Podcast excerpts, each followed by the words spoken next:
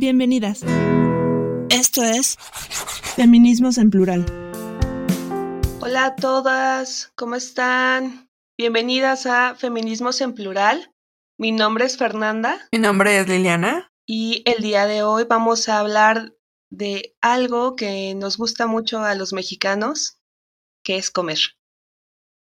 La forma en que las mexicanas y los mexicanos nos relacionamos entre sí empieza en las familias. Sí, familias en plural también porque no hay un solo tipo de familia y no hay una sola manera de acercarse a la comida. La comida es un tiempo que nos damos para relacionarnos con, con, otros, eh, con otras personas que viven con nosotros, pero también con otros espacios y otras formas de entender lo que nos hace sentir felices, lo que nos hace encontrarnos con otros. Pensemos en la cena de Navidad, pero también pensemos en esos ricos tacos de canasta, en un rico pozole norteño o en una cochinita pibil. ¿Qué hace que nos queramos sentar a la mesa a degustar estos ricos platillos? ¿Por qué es tan distinto la forma en que nosotros comemos a como comen otras personas en otros lugares. Tanto Liliana como yo hemos recorrido la República Mexicana, pero la perspectiva desde lo internacional creo que nos, nos hace valorar aún más toda la, la diversidad de platillos que tenemos en este país. ¿Cómo has vivido, cómo, cómo se vive el extrañar nuestra comida, nuestra gastronomía desde el exterior? ¿Tú cómo la has vivido, Lili? Yo creo que es una cuestión bien particular, porque hay, hay cuestiones que nosotros damos por hecho, elementos o cosas que pareciera que siempre van a estar ahí y de repente ya no están. Y de repente te tienes que poner y revalorar y qué es lo que es y cómo se da la dieta y cómo empiezas a buscar qué comer.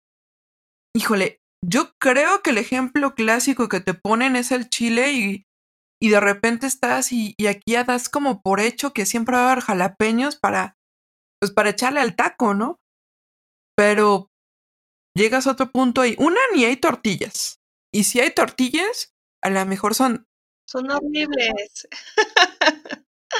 son, deja todo horrible, son de harina, o sea, harina y malas, o sea, ni, Que, igual y en el norte del país nos van a, nos van a querer golpear o algo así, porque allá comen más tortillas de harina que acá en el, que en el altiplano central, ¿no? Pero, pero sí, es bien diferente la comida de Tex-Mex que la del altiplano. Pero también es, por ejemplo, el tipo de tortilla cambia, o sea, no es lo mismo de verdad, de verdad, y ahí te lo digo, como que, ay, esas riquísimas, ay, no, qué cosa tan maravillosa, esas tortillas de harina recién hechas en, en los pueblitos de Coahuila, que mira, que no tienen nada que ver con las tortillas de harina horrorosas que te topas en un supermercado fuera del país, a pesar de que son de harina. Y pasa lo mismo con la tortilla de maíz, y son estos, estas cositas que de repente no da por hecho y que de repente, va, no está, ¿no? Y sin embargo te llegas y te preguntas, bueno, ¿y qué puedo comer? Y ahí en ese punto de qué puedo comer, también pasa algo maravilloso, que es que te das la oportunidad de comer cosas que nunca imaginaste. Comida hindú, comida tailandesa o combinaciones de comida que tú dices, bueno, es que de otra forma sería imposible que yo lo pensara, no sé, como ponerle miel al pollo. Que son cosas que aquí ni lo imaginas. Pero además, claro, o sea, como, bueno, uno piensa pollo es salado. Bueno, la gran mayoría de las veces, salvo que le pongas así como una salsa con mango, no sé. Pero es que es bien curioso esto que dices. Ahorita que dijiste tortilla, igual y aquí en el centro del país, yo pienso en una tortilla azul recién hecha. Y la variedad de maíz que hay alrededor de, pues de, de todo el país, ¿no? E, es una diversidad increíble porque no todo es ese maíz amarillo que nos venden en la televisión, ¿no? Hay muchos tipos de maíz y por lo mismo muchos tipos de platillos, ¿no? Y en esta urgencia a veces cuando estamos en el exterior de, de querer em, suplir, por ejemplo, un caldo de pollo con una sopa tailandesa, es casi perjurio, ¿no? Lo que estamos diciendo, pero lo extrañas, lo necesitas. Es que no sé si es un perjurio. Y. Y bueno, aquí depende mucho, yo creo que la propia. Cada, persona, cada, cada elemento de cada persona entiende como placentero, como lo que es, o como lo que tolera. Yo la verdad puedo disfrutar mucho y no necesariamente porque uno sea equivalente al otro, pero sí me permite entender cosas diferentes. Digo, para mí una de las experiencias o dos de las experiencias más ricas en mi vida que he tenido de comer no comida mexicana fue el día que fui a comer comida japonesa con un japonés y el día que fui a comer comida hindú con un hindú. Y no es por por decir es que su comida vale más que la mía, porque obviamente no. Sin embargo, alcanzar a tocar lo que significa ser hindú con la comida hindú, desde una perspectiva hay un diálogo en lo cual te cuentan es que mi mamá lo prepara así, es que esto lo cocinan en tal región, es que normalmente es así y no le hagas asá porque eso es falta de educación, o entender que, que para ti, por ejemplo, una tortilla se come de una manera, pero no sé, en la India, e, el, pan, el, el, se come de una manera diferente. Y las salsas que tan, tanta importancia tienen en la gastronomía mexicana, de repente ves que una persona de la India las come con la misma pasión y con el mismo picor. Y te, también te muerdes la lengua porque te venden aquí como que el mexicano es el que come lo picoso y hasta te lo vendan y hasta te lo quieren vender como es que aquel mexicano que come mucho chile es porque tiene mucha virilidad y de repente te topas con que, ah, ups, también en la India comen picante y hasta tu propia idea de lo que significa ser mexicano, ser mexicana, cambia. Es que es eso, es, justo, esa, es, la, la, cuestión. Cuando yo me refiero a perjurio es, es incomparable un platillo con otro. Cada quien tendrá su manera de preparar la comida y significará cosas distintas. Pero cuando tú estás en el exterior, a veces necesitas algo que te recuerde a casa, algo que te recuerde ese, ese aroma de mami cuando estás enfermo y que necesitas ese apapacho, ¿no? Ese abrazar con el, desde el corazón a otro corazón. Y la comida hace eso, logra esas sensaciones. Entonces, quizás eh, es evidente que, cualquier gastronomía a nivel internacional, vaya, recientemente vimos, ¿no? Eh, no recuerdo en, qué, en esas películas, en esas eh, noticias de carácter interesante, ¿no?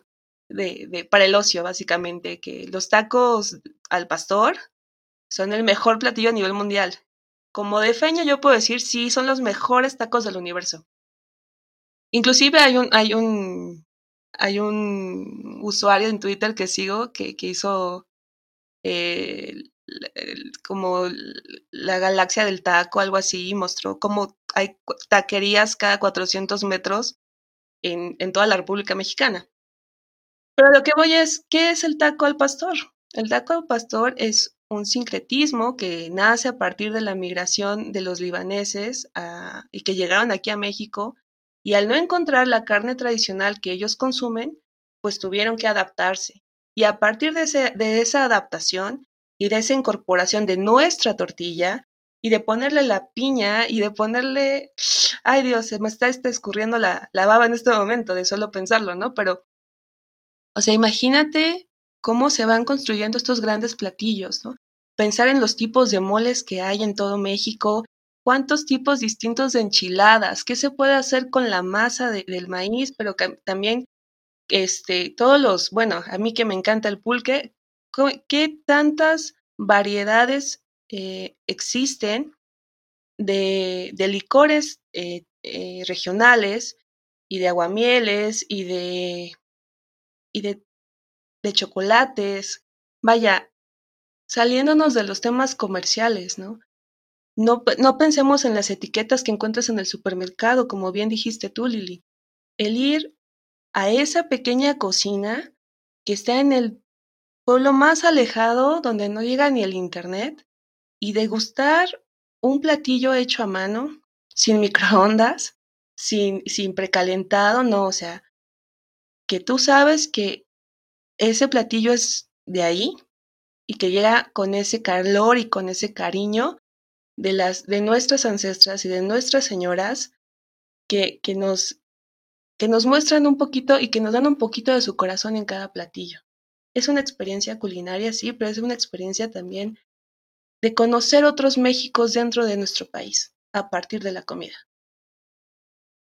Yo soy de la idea, y eso es algo que me queda claro, la mejor manera de entender un país, la mejor manera de entender una nación, en su historia, en su geografía, en su propia sociedad, en sus formas de relacionarse es mediante la comida.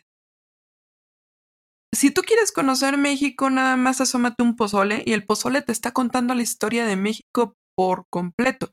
Estamos hablando desde lo que la importancia del maíz, de las importaciones de puerco que hubo en el momento de la colonia, desde las verduras que se cosechan en este país, desde los métodos de cocción que han sido una tradición y han sido heredados de generación en generación, en generación, en generación, desde épocas prehispánicas. Es decir, son elementos que están ahí, que nos van representando la historia. Y de hecho, para ser todavía como más consciente de esto, digo, me queda claro que en cada país y en cada nación hay historias diferentes y esta identidad nacional que se va dando como en, en, los platillos y en las formas de cocción son bien particulares. Digo, o sea, me viene a la cabeza la idea del Perú y, las, y la llegada de la población japonesa y cómo ellos empiezan a entender también su propia relevancia de la gastronomía a partir de los premios internacionales que adquieren los chefs peruanos y cómo Lima se empezó a convertir en esta capital internacional de la gastronomía. Pero pensando en México un poquito y regresándonos un poquito, una de las claves para entender la idea del México mestizo, y lo pongo así como esta idea, es la gastronomía. El primer mito fundacional que tenemos, o la primera idea, o la primera, el primer gran cuento que nos contaron de la conquista y sobre todo del mestizaje, fue esa cena o esa comida que se le ofreció a Hernán Cortés por parte de Moctezuma, donde se empiezan a, mezclar estos ingredientes de, un lado del océano y del otro lado del océano y empezamos a entender y a ver una idea de la gastronomía mexicana. Y lo pongo así, de la gastronomía mexicana. Porque antes de eso teníamos una gastronomía eh, mexica y una gastronomía española y mm, pues nada que ver, ¿no? Entonces es a partir de ahí y también una parte cierta la, que, la, de las preparaciones, la de los ingredientes, la de lo que se trajo, lo que viene, lo que viene de España y que se conservó en conservas para pasar todo el tiempo en el Atlántico, y el acceso del emperador aquí a los ingredientes y etcétera, etcétera, etcétera. Y otra también es el cuento que nos han contado de que esta es la historia, de que este es el México, de que se fundó ahí. Y lo digo tal, de el México mestizo o el México como tal, ¿no? O sea, antes de eso no se podía hablar de México, pero esta historia es interesantísima, cómo nos han venido a contar esta historia, a maravillarnos con, con cuentos de la comida mexicana, la combinación de estas gastronomías. Cuando para empezar, que también tiene su parte china, tiene su parte italiana, tiene su parte inclusive hasta rusa, ¿no? O sea, también la, parte mexicana y sobre todo la, es heredera de muchas gastronomías, ¿no? Y sobre todo, descartando la española y la, precolombina, pues también, pues también la africana ha tenido una importancia brutal en lo que es la, historia que se cuenta en México desde todos los ángulos y en la gastronomía más, ¿no? Claro, la lógica de la gastronomía, el, poder del artículo al decir la, tiene que ver con la construcción de una identidad nacional una identidad mítica, como bien señalas, que parece abarcar todo y luego deja de lado algunas cosas que también son importantes. La tercera raíz es clave para muchísimas eh, mujeres como yo, este, así curvis, que, que tienen un pasado, por ejemplo, tengo parientes de, de Veracruz y, tienen su forma de cocinar, también tengo parientes de Aguascalientes y no sabes qué maravilla es probar un tamal de calvillo hecho por, por personas originarias de allá. No tiene nada que ver con lo que sea que consumimos aquí con nuestras famosas guajolotas en el Distrito Federal. ¿no? O inclusive la forma en que uno, uno cocina las cochinitas, ¿no? En diferentes espacios. Tú no me dejarás mentir, en Michoacán tienen un estilo muy concreto de cómo cocinar, ¿no? Pero, bueno. Completamente diferente. Y delicioso, además, ¿no? ah, no, claro. y ni te metas a decirles que no es la mejor comida del mundo mundial. Claro, por supuesto. Entonces, sin llegar a como esta, esta ruptura, porque cada, obviamente, cada, cada región tiene su manera de cocinar, eh, estimadas amigas del auditorio, ustedes dirán, bueno, ¿y esto qué tiene que ver con las mujeres? ¿No? Porque además la historia, inclusive la historia de las cocinas, siempre está, está contada por los hombres, ¿no? Es, eh, la mujer es, fue por mucho tiempo ama y señora de ese espacio, ¿no?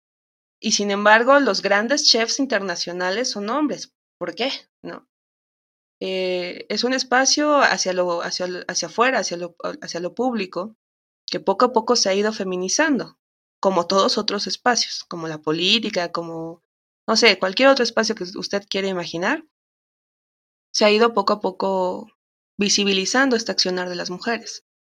Pero si estamos viendo toda esta riqueza cultural que nos heredaron por generaciones, tantas culturas y tantos sincretismos y tantas formas de relacionarnos con algo que nos genera, pues sí, nos permite sobrevivir, pero también nos, nos genera nutrientes y, nos, y nos genera momentos de felicidad compartida.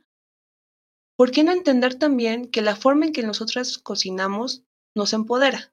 Ahorita me vino a la mente esta, esta mujer maravillosa que en menos de no sé cuántos meses eh, logró casi un, un, unos 100 mil seguidores, me parece, en, YouTube. Y, lo, que lo que enseña es a cocinar platillos típicos, pero eh, accesibles, ¿no? A, mujeres que, que, pocas veces nos damos el tiempo de cocinar, ¿no? Entonces, cuando nosotros nos relacionamos con la forma en que nosotros nos relacionamos con la comida y con la y, como mujeres con la cocina, tiene que ver también con cómo nos relacionamos con nuestros linajes femeninos. ¿A qué voy? Yo aprendí a cocinar viendo a mi mamá. Y mi mamá aprendió a cocinar viendo a mi abuela. Y probablemente si algún día tengo hijas, yo les voy a enseñar cómo cocinar. Pero también cocinamos en red. ¿Quiénes somos las, las que nos encargamos de preparar esos grandes platillos, esas grandes comilonas?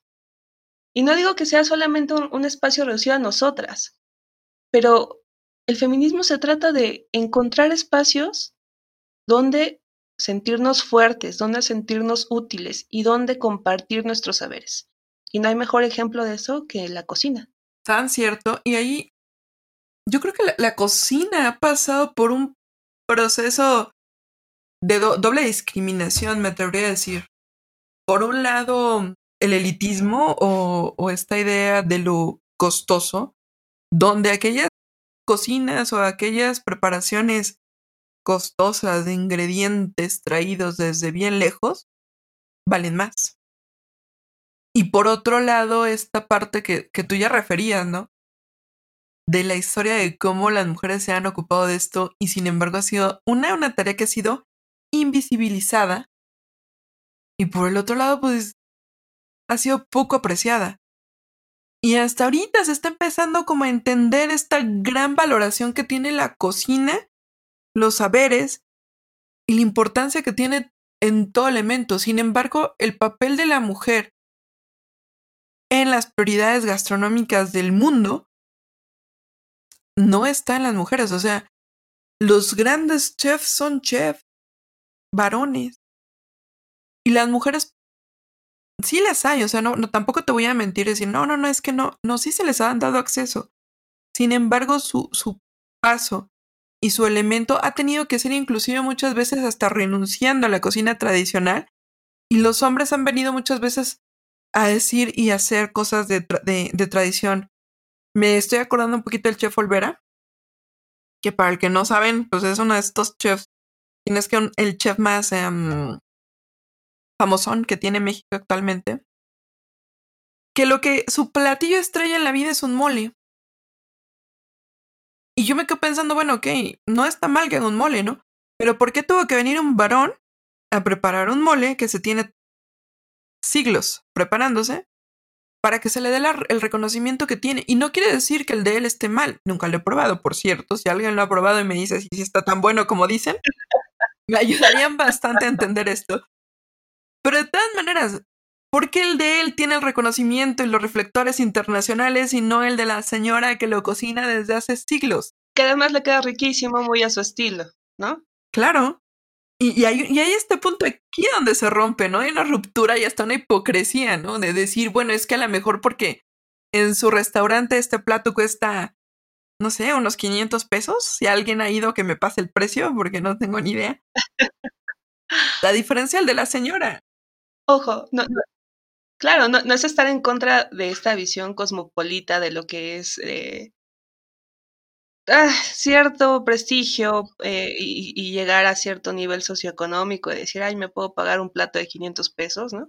No, no, no es en contra de eso, simplemente pensar qué, qué consumimos y cómo lo consumimos, quién, quién está detrás de este platillo que estoy comiendo hoy.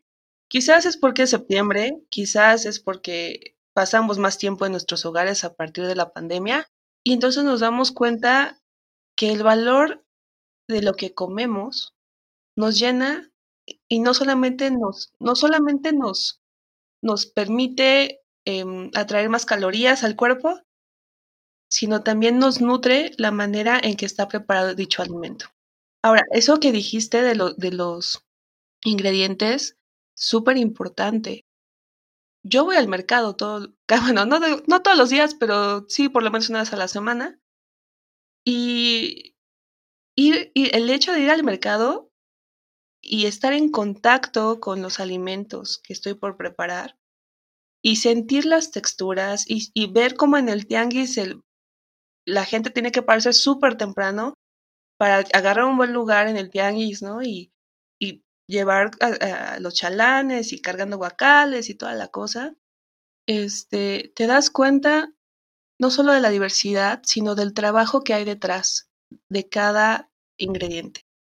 Que si es temporada de mango, que si el aguacate, si, es más, eso es como una regla de oro, saber apreciar un buen aguacate y saber escoger un buen aguacate, no cualquiera, ¿eh? Los aprietas bien. Diferenciar entre, entre cilantro y perejil, ¿no? O sea, como cosas ya básicas, pero que, que eso solamente se logra a partir de ir a un mercado, de cocinar, de ver qué está de atrás de algo tan rico como, como tú dices, ¿no? Un mole, pero también de un postre o de una sopa, inclusive la sopa de verduras, ¿no? ¿Cuántos de ustedes han ido a comprar su, su comida a, Xochimilco o a Milpa Alta, en caso de los que viven en la Ciudad de México? ¿O cuántos inclusive tienen en su casa la oportunidad de, en su techo o en un patio o en la entrada de su casa, un pequeño huertito, ¿no? Y consumir bueno, darte la oportunidad de cosechar tus propios alimentos, ¿no?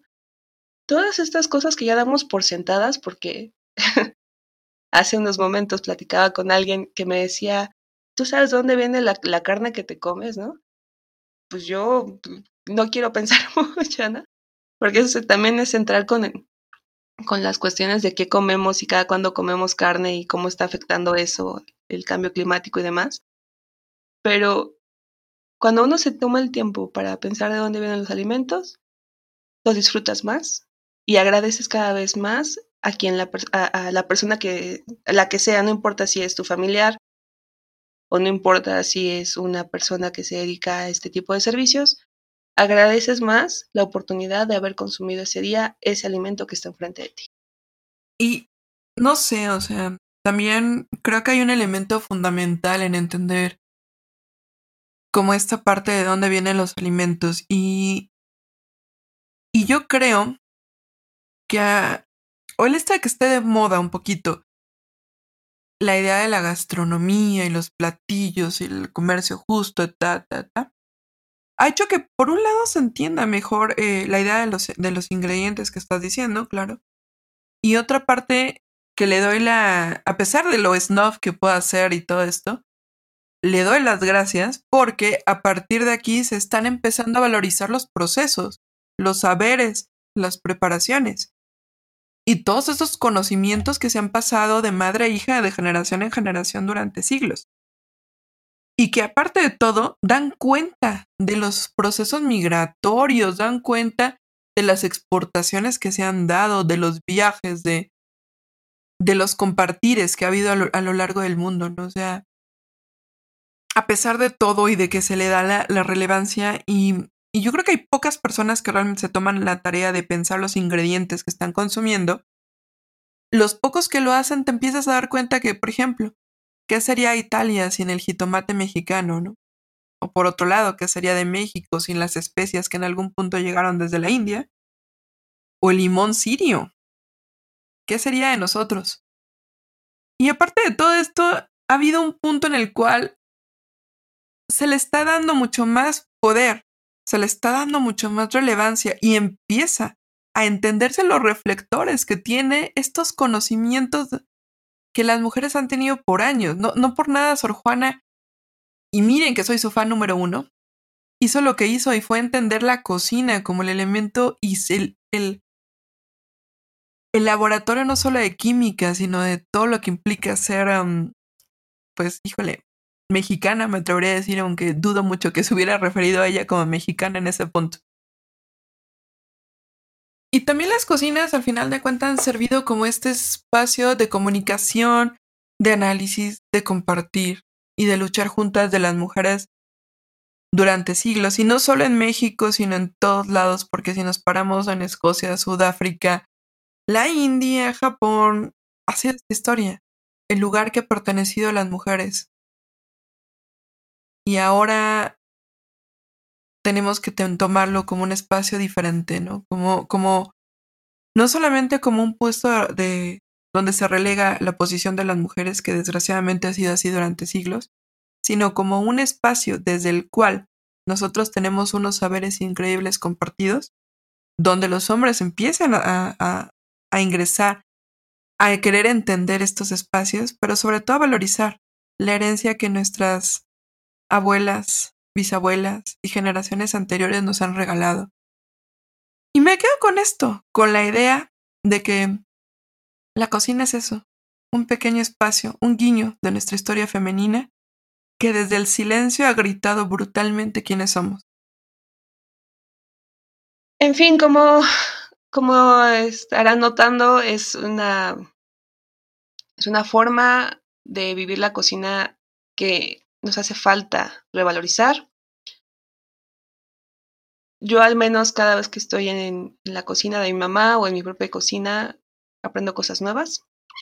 Y del error también se aprende. Para aquellas que no saben cocinar o que estamos intentando aprender, simplemente decir, no se nieguen a reconocer que hay poder detrás de una sartén, que nuestro poder es distinto al del varón y que la horizontalidad y la sinergia y la compañía que se logra a partir del compartir los saberes, los saberes culinarios también nos significan y nos elevan a una forma distinta de percibir y de sentir y de hacer feminismo, ¿por qué no? Un gusto, como siempre, Lili. Un gusto. Me despido, soy Fernanda. Un gusto, Fer. Aquí hablando de comidita para, pues, para que nos dé hambre, ¿por qué no? Hasta luego. Hasta pronto. Hasta luego. Buenos días o cuando gusten. Gracias, Gracias por, escucharnos. por, escucharnos. Hasta, la, Hasta próxima la próxima semana. Síguenos en nuestras redes sociales, Facebook, Twitter, YouTube e Instagram.